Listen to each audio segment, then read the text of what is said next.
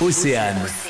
On n'arrête pas le progrès. Bonjour Florian Arnaud, vous êtes installé dans les Côtes d'Armor à Plaine-Vin. Oui, bonjour. De formation pépiniériste et grimpeur élagueur, vous venez de lancer votre entreprise de végétalisation de sépultures, un projet qui a mûri pendant vos voyages. Et en fait, ces influences m'ont permis de remarquer, bah, surtout entre, du moins la différence, c'est surtout entre la, la Grèce et l'Italie, par exemple. Certaines villes sont très anciennes, très minérales, mais la différence entre la Grèce et l'Italie, c'est qu'en Grèce, ils ont conservé toute la végétation pour euh, ramener de la fraîcheur. Et du coup, le ressenti dans ces villes est beaucoup plus léger, c'est moins lourd, moins pesant. Donc je me dis que euh, ramener du végétal dans les cimetières permettrait de mettre en valeur aussi une partie des sépultures euh, qui sont déjà en place.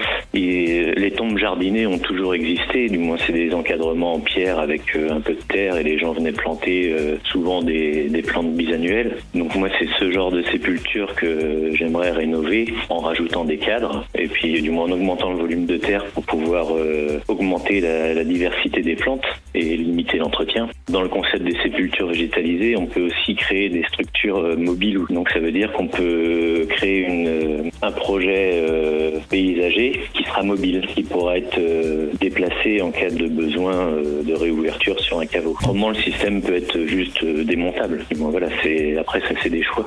Mais concrètement, on va travailler avec des matériaux plus bruts pour créer des, des compositions et on peut aussi ramener euh, des structures euh, métalliques pour donner du volume et, et pouvoir canaliser euh, certaines plantes grimpantes qui pourraient être intéressantes. Merci Florian. On n'arrête pas le progrès. À retrouver en replay sur oceanfm.com.